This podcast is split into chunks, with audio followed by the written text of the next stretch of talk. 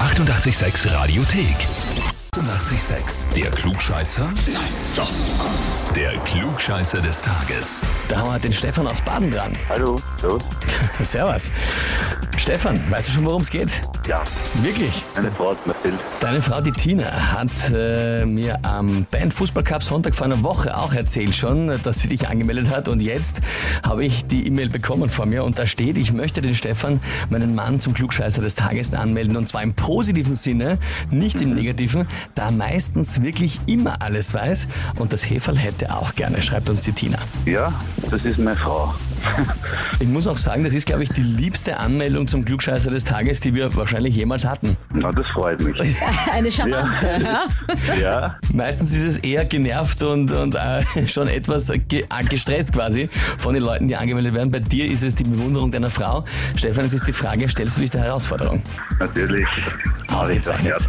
Dann legen wir los. Und zwar heute vor 55 Jahren ist Martin Luther King der Friedensnobelpreis zuerkannt worden.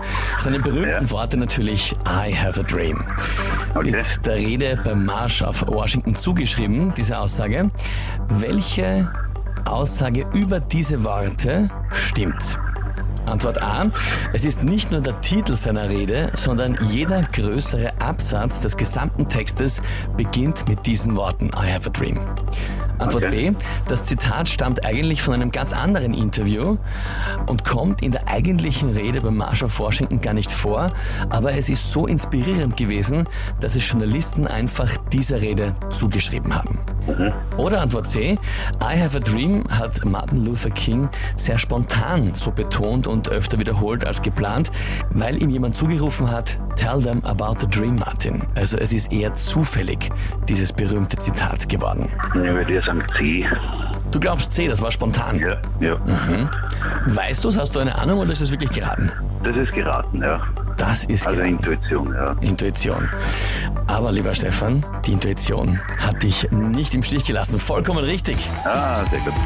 Völlig spontan, eine Gospel-Sängerin hat ihm zugerufen, Tell him about the dream und dann hat er gemerkt, dass das gut ankommt, hat es immer öfter eingebaut und dann ist es dieses berühmte Zitat geworden. Das heißt für dich, Stefan, du bekommst den Titel Klugscheißer des Tages, bekommst Ah, die Urkunde dankeschön. und natürlich das berühmte Meine 886 klugscheißer -Häferl. Na, das kommt in meine Arbeit. Kannst es vor allen Kollegen ganz groß in der Das steht in Kaffeepause. meinem Chef. Ja. Ja, genau. So, dass es sieht. Jeden Tag. Natürlich.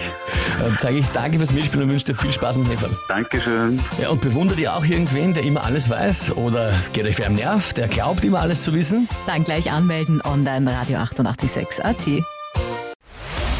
Die 886 Radiothek. Jederzeit abrufbar auf radio886.at. 886! 886. Eighty-eight, sex.